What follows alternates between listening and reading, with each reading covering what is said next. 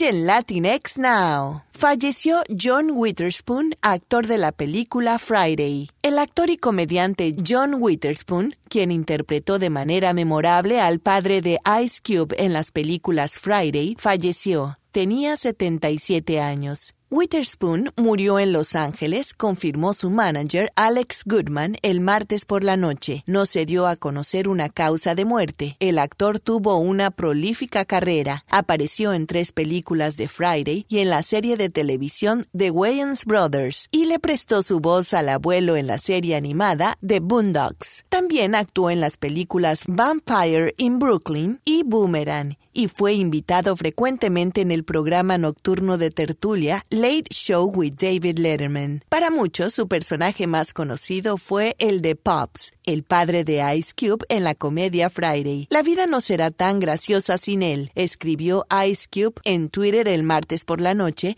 agregando que estaba devastado por la noticia del deceso de Witherspoon. Por otro lado, Taylor Swift recibirá el premio al artista de la década en la próxima ceremonia de los American Music Awards. Dick Clark Productions anunció el miércoles que la cantante será homenajeada durante la gala del 24 de noviembre que se transmitirá en vivo desde el Teatro Microsoft en Los Ángeles. En el espectáculo, la superestrella tendrá la oportunidad de romper la marca de victorias de Michael Jackson. Swift ha ganado 23 AMAs y cuenta con 5 nominaciones este año. Jackson mantiene el récord con 24 trofeos. Swift ha ganado más American Music Awards que nadie esta última década. Para celebrar su carrera, Swift también tiene previsto subir al escenario para interpretar algunos de sus más grandes éxitos. Y en otras noticias, Ricky Martin anuncia el nacimiento de su cuarto hijo. Ricky Martin es padre por cuarta vez. El superastro y filántropo puertorriqueño de 47 años publicó el martes en su cuenta de Instagram una foto en la que aparece con su nuevo bebé en brazos, acompañado de su esposo, Juan Joseph.